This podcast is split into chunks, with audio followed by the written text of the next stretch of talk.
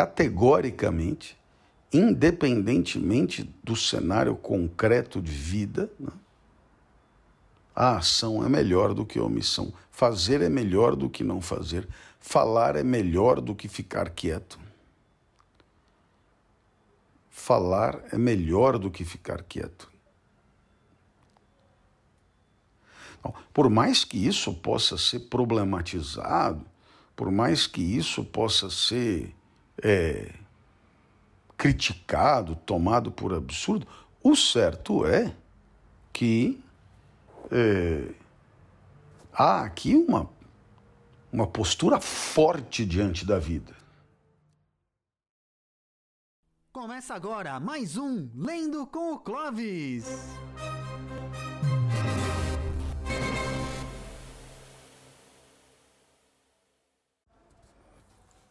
1984, George Orwell. O nosso amigo Winston estava contando para Júlia como é que era o esquema com a Catarine.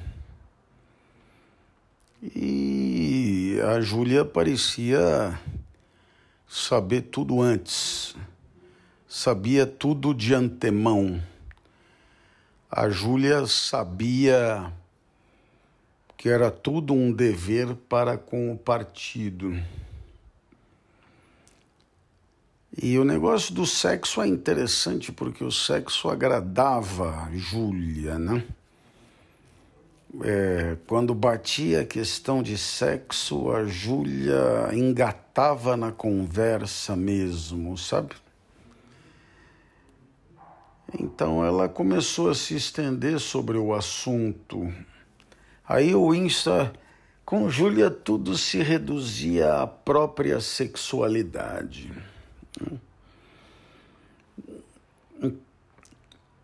Eu conheço gente da psicanálise que acaba caindo nessa, né? Quando algum aspecto da questão era abordado, era bem esperta. Quer dizer, bateu sexualidade era com ela mesma, né? era com ela mesmo, né? não tem dúvida. Né? Tem gente que sabe do assunto e é gozado, como tem gente que é ruim de bola. Né? Tem gente que não entende nada do, do riscado. Né? Então, eu penso que, no final das contas, é, a gente não sabe direito ainda qual é a do Winston, né? Com essa essa hipervalorização do sexo da Júlia, né? por parte da Júlia, no final das contas. Né? Quando algum aspecto da questão era abordado, era bem esperta, quer dizer, é... de certo modo poderíamos dizer que quando as questões eram outras, o assunto interessava menos, né? mas quando era sexo, era bem, era bem a especialidade da casa. Né?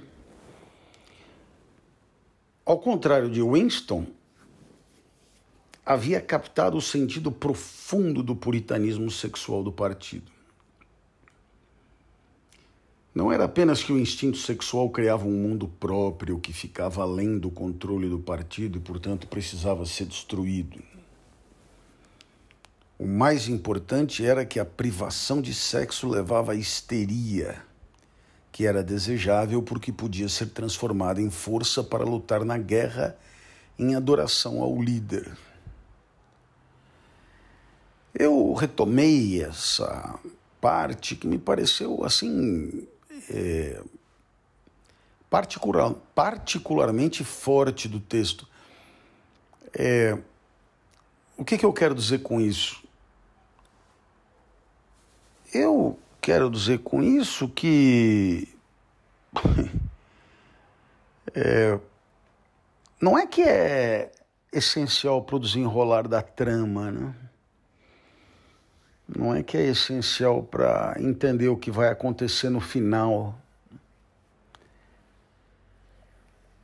É essencial para captar a extensão da riqueza do autor.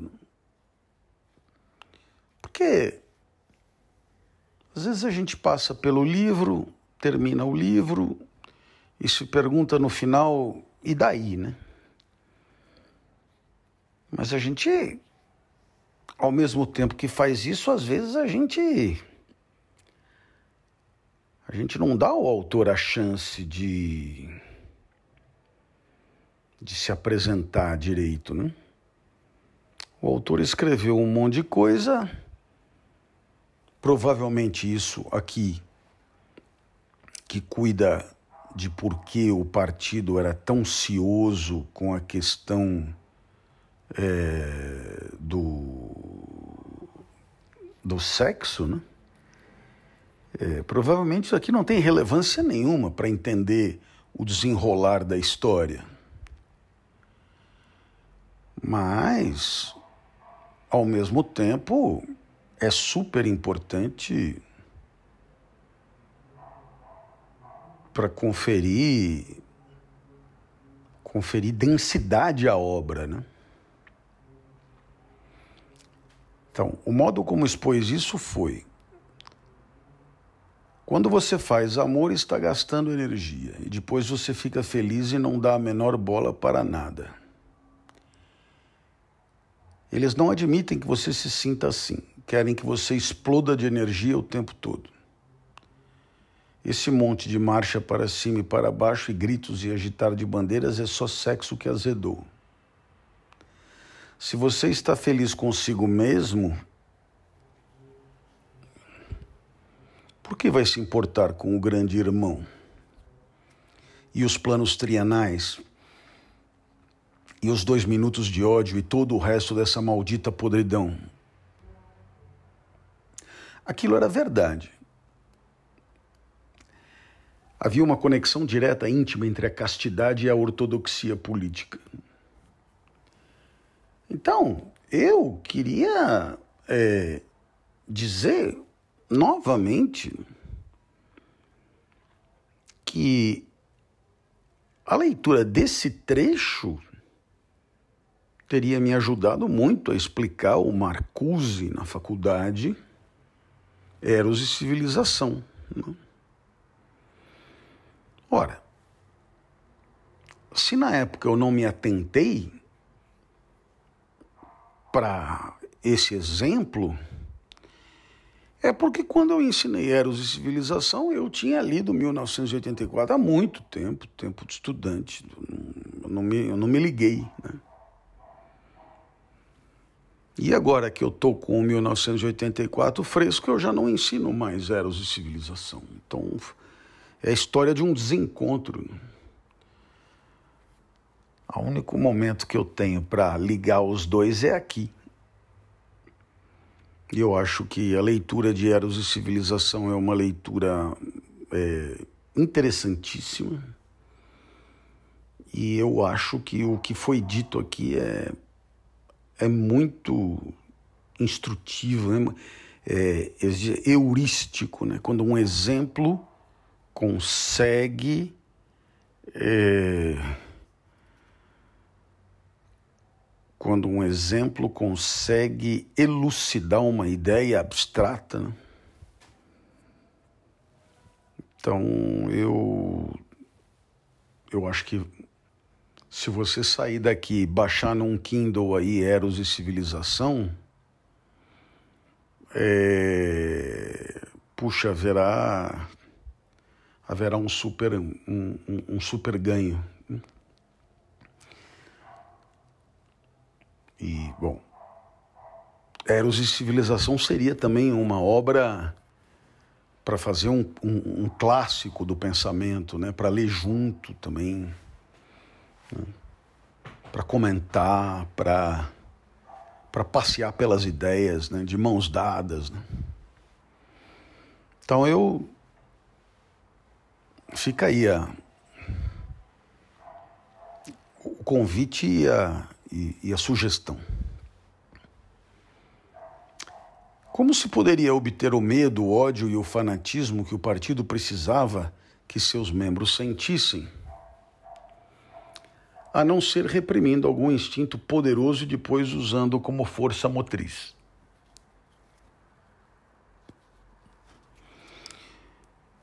É...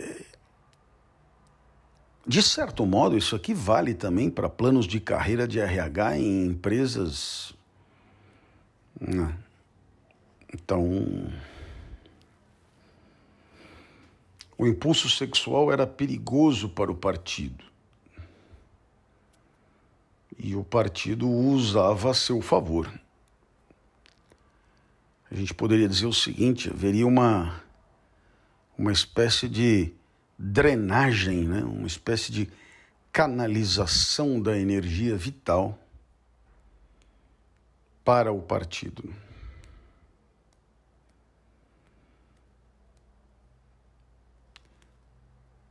partido executaria um truque parecido em relação ao instinto parental. A família não podia ser de fato dissolvida. As pessoas eram incentivadas a se manter próximas de seus filhos, quase que como do modo antigo. As crianças, por outro lado, eram sistematicamente postas contra seus pais. Eu quis retomar isso aqui também porque É, se a questão do sexo eu, eu me encanto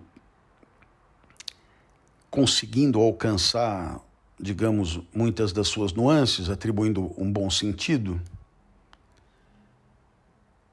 é, já não fica tão claro para mim o que, que isso aqui tem a ver.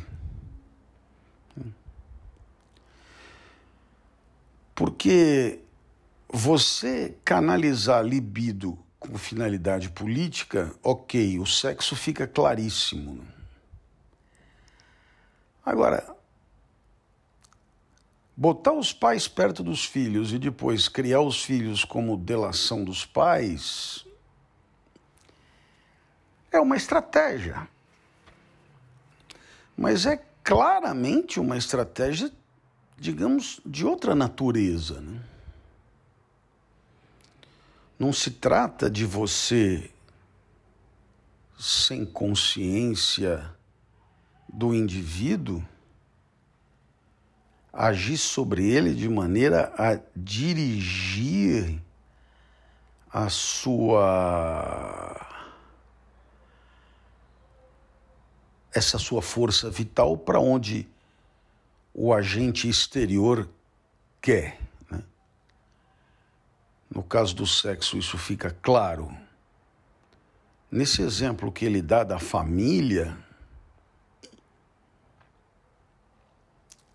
é uma manipulação de outra natureza, de outra ordem, com outra lógica. As crianças, por outro lado, eram sistematicamente postas contra seus pais. Até no nível infantil, há uma grande consciência da operação, né? Ensinadas a espioná-los, quer dizer, é, esse segundo exemplo ele é infinitamente mais próximo da epiderme, né, da consciência, do que é, o exemplo o exemplo da do eros e civilização, né, o exemplo do do uso do sexo, a canalização da força sexual no sentido seja do no sentido militar ou no sentido capitalista, o que o que a grosso modo guardam uma, uma proximidade escandalosa. Né? Bom, A família tinha se tornado, com efeito, uma extensão da polícia do pensamento. Entende? Quer dizer, é, quando o filho denuncia o pai, puxa vida, dizer, não, não há assim é, nada de muito sofisticado no processo a ponto das pessoas não se darem conta. Né? Era um dispositivo por meio do qual toda pessoa estava cercada, noite e dia, por informantes que a conheciam muito de perto. Ótimo. Bom, eu retomei tudo isso de propósito, porque. Não sei, eu tenho a sensação de que a oportunidade do Lendo com o Clóvis também é a oportunidade de desvincular a leitura da funcionalidade de chegar no fim. Né? É, e, portanto, da certeza de que a leitura pode ser revista, revisitada, redegustada. A gente poderia pensar assim que se fosse um livro de um escritor é, com mais recursos literários, escritor, escritor mesmo, isso se faria ainda mais prazeroso. Mas ainda assim, como se trata de uma obra é, que tem essas características políticas muito fortes, a gente pode estabelecer pontes é, muito interessantes e a releitura facilita essas pontes. E esse é o trabalho da alma, é o trabalho do espírito. Né? É o trabalho do pensamento. Então eu eu gosto muito da ideia de de revisitar. Outro dia alguém me mandou uma mensagem dizendo assim, mas é, o senhor não tem mais nada que fazer, é, é, um pouco criticando, né, a, essa ideia, né, então eu, eu diria que é, essa observação tem a ver com a questão da, da gestão do tempo. Né? Dizer, dado um tempo que, claro, é escasso, é o que é, né? Então, é, haverá quem veja é, na velocidade, no número de páginas por minuto, haverá quem veja é, em ler a maior quantidade de livros na menor quantidade de tempo, é, algum valor importantíssimo. É, então eu insisto que esse, esse tipo de instrumentalização da leitura é o contrário do que se pretende aqui. Ninguém dentre nós precisa ler isso aqui para nada, a não ser pelo prazer de ler.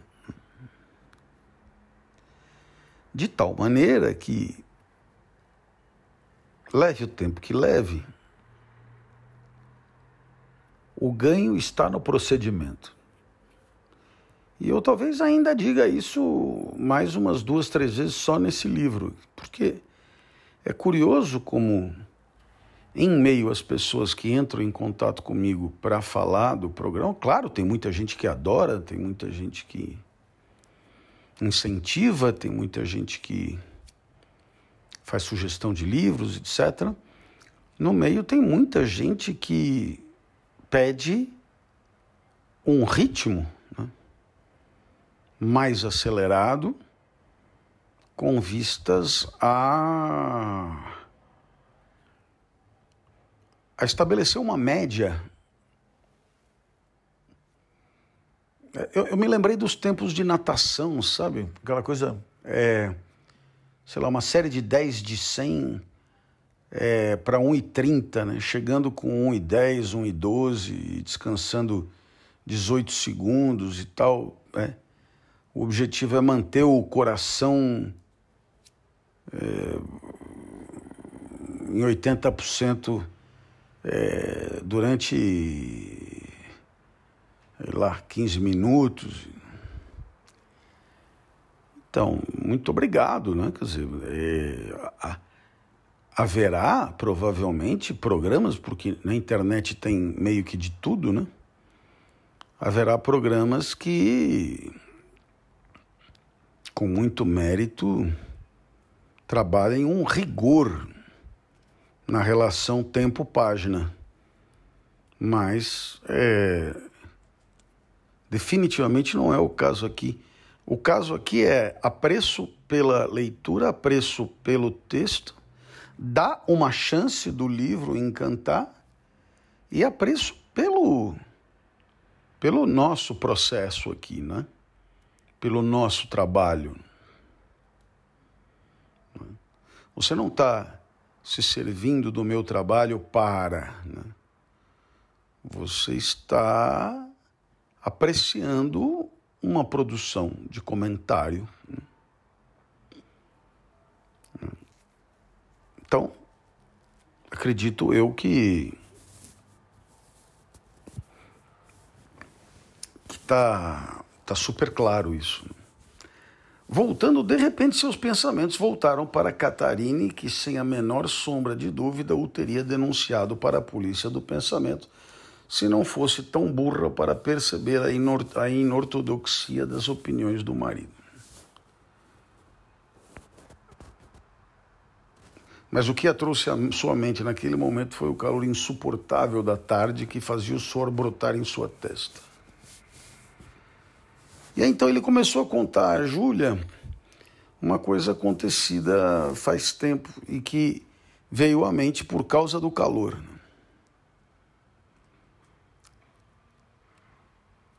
E eu estou retomando isso também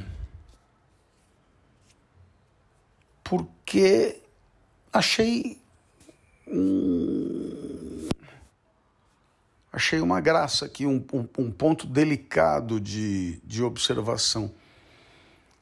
É, quando eu trabalho experiências sensoriais do presente na relação com a memória, eu sempre dou o exemplo de uma namorada que usava um perfume, eu vi o perfume. Décadas depois eu senti o perfume, aí eu lembrava dela, porque o perfume e tal. Enfim, uma coisa que a psicologia cuida é, é, com seus rigores científicos, mas que, no final das contas, nos permite discutir um dos problemas mais centrais da filosofia que é a tangência, né? A tangência corpo e alma, né? A fronteira corpo e alma, a tangência corpo e alma, a relação corpo e alma. E eu achei aqui que ele traz um detalhe que é, como sempre, um detalhe que é o calor que ele sentiu o fez lembrar de uma outra experiência tão calorosa quanto. Né? Experiência é que, enfim, calorosa é, no sentido de, de quente mesmo, né? de calor mesmo. É porque a expressão calorosa também é, ganhou o sentido de afetuosa. Né? e não é o caso. Era realmente uma questão de suor, né? de encharcar a camisa, etc. Trata-se de uma tarde escaldante de verão, 11 anos antes. Né? Então eu, eu, eu quis trazer isso. Depois a gente já contou essa história, né? Que eles estavam sozinhos no calcário Tarine ficou muito incomodada. Tinha os tufos, os tufos de salicária crescendo nas fendas do precipício, tufos de magenta. A gente destacou bem isso tudo, né? E aí tem um momento em que ele diz: Veja, Catarine, olhe para aquelas flores, a moita perto do fundo. Consegue ver que são de duas cores diferentes? E ela estava desesperada porque ela tinha desgarrada do grupo lá da, da passeada, da, do, do, da caminhada comunitária, né? E ela havia então se virado para partir. Né? Então, a gente tem aqui, na verdade, o confronto é, de dois tipos de gestão existencial. Né? É, um, um primeiro tipo que é, é de natureza projetista, né? Que assim, eu saí para fazer uma caminhada comunitária num grupo e é, é isso que importa. Então, é, vamos dizer, o sucesso da caminhada está é, atrelado à conclusão desse processo. O que, que significaria vida boa ou felicidade aí? É começar a fazer e terminar a caminhada com todo mundo. Né? Então, existe aí uma questão de é, cumprir um protocolo. O nosso amigo Winston, aproveitando-se do desgarramento, tem um momento de delicadeza, um momento de prazer, que é a contemplação de é, uma planta com, com duas cores diferentes, que nasce no tufo de não sei o que, não sei o que lá. Muito bem. Então, veja que curioso, porque nós temos aí dois, dois tipos de, de política, né, de gestão de vida que são é, muito diferentes. Né? É, você tem, de um lado, é, o cumprimento de um protocolo e, portanto, é, a submissão do presente a um passado onde esse protocolo foi estabelecido. E você tem do outro lado a valorização de uma experiência que se esgota ali. Né? Que se esgota ali. Ora, é, naturalmente que quando você se depara com a mulher querendo virar as costas e, e, e, e sair correndo atrás do grupo, né? E, e de outro lado, você se, re, se depara com o outro chamando para ver a flor, é, há uma tendência de se perguntar, mas escuta, e, e aí? Né? Bom, eu não preciso te dizer que na, na vida que a gente vive, na civilização onde a gente se encontra, etc., é, existe uma supervalorização do projeto. Ora, a supervalorização do projeto, por seu turno, pressupõe, em caso de enfrentamento, em caso de conflito, em caso de, de exclusão, dizer, para eu manter a fidelidade ao projeto, eu preciso abrir mão de experiências de circunstância. E para eu ter experiências de circunstância, eu preciso abrir mão da fidelidade do projeto. Então, é claro que você tem aí a necessidade de estabelecer uma primazia, uma hierarquia, o que só é possível por intermédio de valor. O que, que vale mais? Né? O que, que vale mais? Vale mais a questão do prazer sentido na imediatidade do presente ou vale mais um presente que consagra um passado projetado? Porque, no final das contas, isso é uma situação existencial muito comum. Até mesmo aqui, né? Se eu tivesse dito lá no começo, olha, a gente vai fazer um livro a cada dois meses, né? Eu não poderia estar me permitindo é, maiores veleidades, né? Eu teria que ter mais ritmo, ou sei lá, um, pior ainda, um livro por mês, né? Então, eu estaria abrindo mão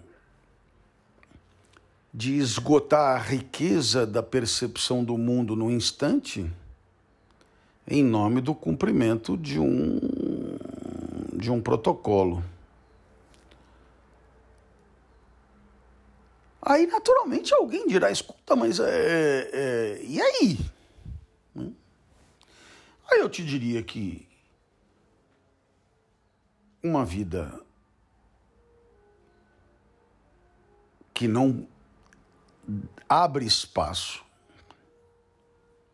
para experiências ricas no presente imediato, consequências do inesperado, do inédito, do inopinado do surpreendente, etc., é uma vida insuportável.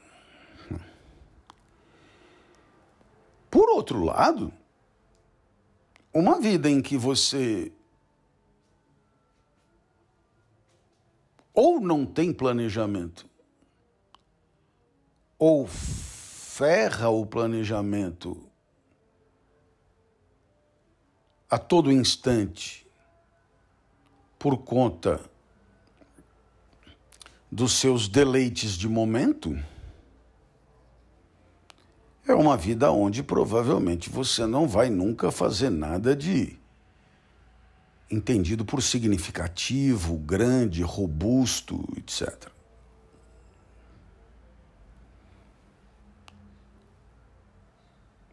Então aí, claro, você me ouve e diz: bom, mas então o que vai acabar acontecendo é que você vai fazer como muita gente. Você terá projetos, vai procurar honrá-los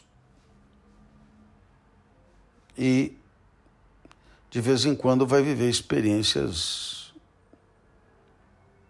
de ocasião interessantes.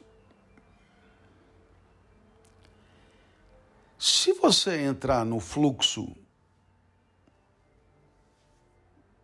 da vida no mundo, cada vez ficará mais asfixiado para se permitir o deleite de circunstância. Se você fincar o pé e fizer questão dos deleites de circunstância, provavelmente vai ter que pagar um preço por isso o preço da ineficiência, o preço da falta de seriedade, o preço da, da, da ineficácia, o preço das, das derrotas, o preço do insucesso, o preço em suma. Vai pagar preços. Então é claro que é, você terá tendência a encontrar pessoas mais focadas, e essas são as pessoas de, de índole mais projetista, né? É, e você terá tendência às pessoas que concedam mais a oportunidade ao acaso do mundo para surpreendê-las e elas poderão ser tomadas por desfocadas, por, por é, pouco sérias e pouco confiáveis. A situação se torna mais complicada porque quase tudo que é projeto, quase tudo que é vida no mundo, é convivência e é projeto coletivo.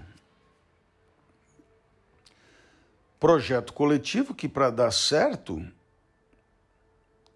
pressupõe um respeito coletivo a protocolos.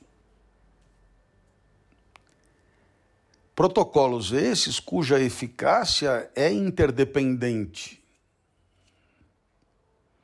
Então, quer dizer, a coisa não termina aí. Ó, eu abri mão disso aí para ver plantinha e. Não é? E, e tenho dito, é problema meu. Não, né? Porque no final das contas, é, o que, que acontece? No final das contas, é, o que acontece é que a responsabilidade que você tem pelos protocolos é uma responsabilidade da qual depende o sucesso das iniciativas de outras pessoas. Em outras palavras, a sua responsabilidade transcende a sua soberania existencial individual. Não é? Então eu quis voltar nesse assunto porque, como sempre acontece nos assuntos interessantes, nós estamos diante de um cobertor curtíssimo. Se você se permite veleidades de circunstância, você é um irresponsável que põe a perder projetos coletivos. E se você é um cumpridor de protocolos, você vive uma vida completamente sem graça, previsível, antecipada, arrochada, enclausurada, aprisionada, asfixiada. Aí eu já posso imaginar que alguém vai levantar a mão e dizer: pô, mas o que, que o senhor sugere? Eu falo, mas eu não sugiro absolutamente nada. Até porque tudo que eu sugeri em termos de vida, eu sugiro que você evite. Se eu tivesse alguma coisa de positivo para ensinar, eu aplicaria a mim e viveria um pouco melhor do que eu vivo. Então eu sei lá. Eu acho que eu sempre fui um super é, responsável de projetos, mas projetos do meu tamanho. Aí é outra sabedoria interessante. Né? Projetos adequados ao meu tamanho. Por exemplo, esse aqui, Lendo com o Clóvis, é um projeto é, adequado ao meu tamanho e assim, ele tinha sido projetado para vídeos ao vivo, né? e por conta de dificuldades supervenientes, né? é, não são mais vídeos. Mas ainda assim, dentro dos limites do possível, honra-se Agora, veja, no interior desse projeto, nós estamos há meia hora falando da plantinha, né? Então, eu diria que a minha resposta está aí, é, é, praticamente apresentada, apresentada na prática. Dizer, é você tentar é, não descarrilhar completamente e, ao mesmo tempo, se permitir é, ponderar sobre aquilo que você acha relevante, sem abrir mão né, dessa circunstância que é a reflexão que brota. E, e veja como é interessante, porque essas coisas hoje me ocorreram, mas não me ocorreram quando da nossa primeira leitura. Né?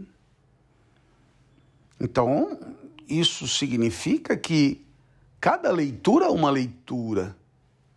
Cada leitura é uma oportunidade de agenciamento de ideias por ela estimulada. E é por isso que talvez ela seja tão fascinante, porque ela é de um ineditismo escancarado.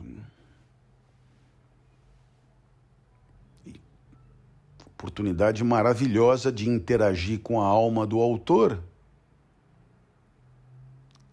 É, e tendo a alma do autor registrada pela sua generosidade, você respeitá-lo, dando ao que ele propõe a devida a devida relevância, né? a devida importância, o devido tempo de leitura e de amadurecimento. Então, eu acho que foi um, um momento bacana aqui nosso de, de se colocar lado a lado. Agora, claro, é, aí você dirá: ah, não, mas o que eu esperava do programa era alguma coisa mais ágil, mais aguerrida, mais direto ao assunto, mais não sei o que, mais sei lá. Pois é, mas as coisas são o que elas são e não são o que elas não são. Eu sempre achei estranho nas bancas de mestrado e doutorado, quando o examinador chega e diz: Eu senti falta disso, disso, disso, disso. Você fala, mas então, é, o trabalho é o que é e não é todo o resto que não é, né? Isso é muito interessante. Você sabe o que é? É que ah, o senhor não falou sobre a crise no Gabão. Pois é, não. Né? Não, não, não falei. É. E não é porque não seja interessante, é porque no meu trabalho não tem tudo que é interessante. Né? Meu trabalho tem uma seleção de coisas em detrimento de todo o resto da história do pensamento que ficou de fora.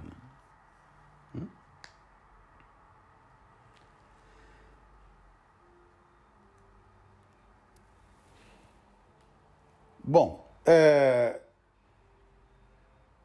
o Winston tinha posto a mão na cintura para lhe dar mais estabilidade. Nesse momento, ele se deu conta do quanto estavam completamente sozinhos. Não havia uma só criatura em parte alguma, nem uma folha se movendo, nem mesmo um passarinho acordado. É uma, é uma sensação assim mesmo de de que o mundo acabou, né? Eu, eu eu adoro essa sensação. Quando aparentemente não tem ninguém nem nada se movendo. Né? Aí logo vem, pô, em lugar daquele, o perigo de ter um microfone é desgraçadamente coisa, mas nada impede. O sol abrasador os queimava e o suor pingava o seu rosto, o pensamento lhe veio. Por que você não a empurrou? disse Júlia, né? Então, eu, eu, eu acho assim que é, eu não dei a, esse, a essa pergunta a sua devida atenção. Né? Porque não deixa de ser surpreendente para uma pessoa tão carinhosa como é a Júlia, né? uma pergunta feita desse modo, né? Porque, é, é, assim, por que você não a empurrou? É, por que você não a matou? Né? Por que você não a. Ou seja, é uma pergunta que parte de uma premissa. Winston pode ser um homicida, né? Winston pode ser um homicida. Winston pode ser um assassino. Né? Porque quando você pergunta por que você não fez isso, está ou pode estar implícita a ideia de que poderia ter feito. Pode até estar implícita a ideia de que deveria ter feito. Então, o que me chama a atenção nisso é a relação com o valor da vida. Né? Com o valor da vida. Quer dizer, na hora que você banaliza a agressão, invariavelmente a, a banalização da agressão ela respinga no valor da vida. E de novo, Hannah Arendt nos ajuda muito a entender isso. De novo, aqui seria um ótimo exemplo. Né? Porque a naturalidade com que você pergunta por que, que A não matou B é indicativo de que a morte de B se inscreve num quadro de previsibilidade completamente próprio? Que deve ser considerado. E o que é interessante é que ela diz: eu teria empurrado. Então, quer dizer, não é só uma questão de Winston assassino. É uma questão de Júlia assassina. Eu teria empurrado. Claro que daí, a, entre o discurso e a prática, sabemos bem a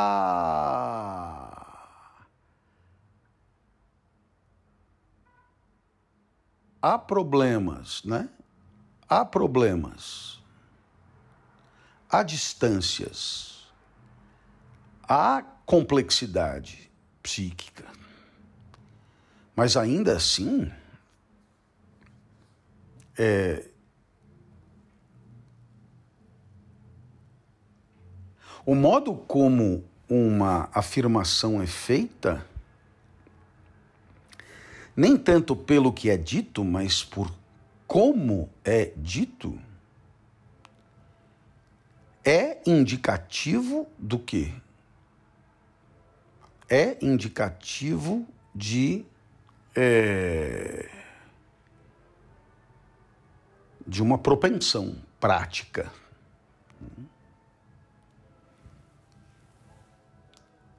Então Winston responde: sim, querida, você teria empurrado eu teria também.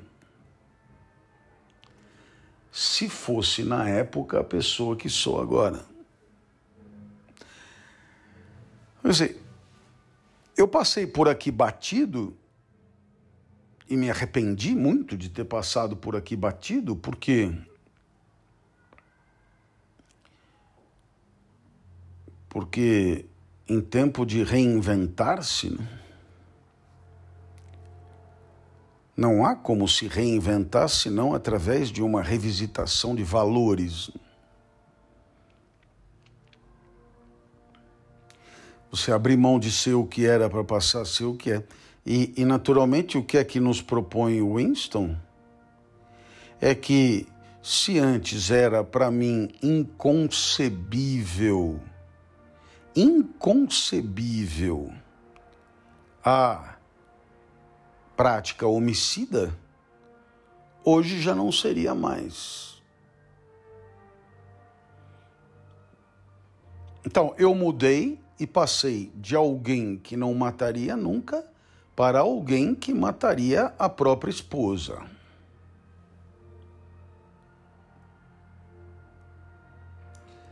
Então, é claro, como nós estamos vivendo agora e não antes, então a pergunta é: você se arrepende de não ter empurrado?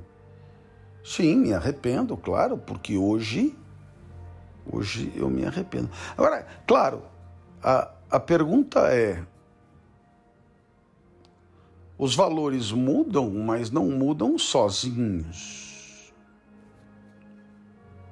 Em outras palavras, é, os valores mudam em paralelo aos afetos. Né? Os valores mudam em paralelo aos afetos. Em outras palavras, hoje eu mataria, na época não mataria, o que pressupõe um incremento do ódio. Talvez não pela pessoa de Catarine, mas pelo que ela representa. Né? pelo que ela representa. Então, é, poderíamos até dizer que do ódio para o valor, do valor para a decisão, da decisão não tomada para o arrependimento, nós temos aí uma autêntica cadeia que põe lado a lado emoções e comportamentos.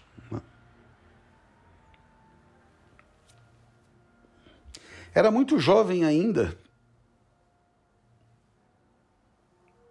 Ou melhor, era muito jovem, ainda esperava algo da vida. Não entendia que empurrar uma pessoa inconveniente em um precipício não resolve nada. É interessante porque porque se não resolve nada, dedução que ele tira hoje, de fato, o arrependimento é estranho, é injustificável. E a resposta que lhe dá, que eu li já para vocês, não é uma resposta trivial. É uma resposta de fundamento, de fundamento de vida. É uma resposta, assim, de enorme relevância, né? de enorme força. Porque eu prefiro uma ação a uma omissão. Ponto. Quer dizer, olha que loucura.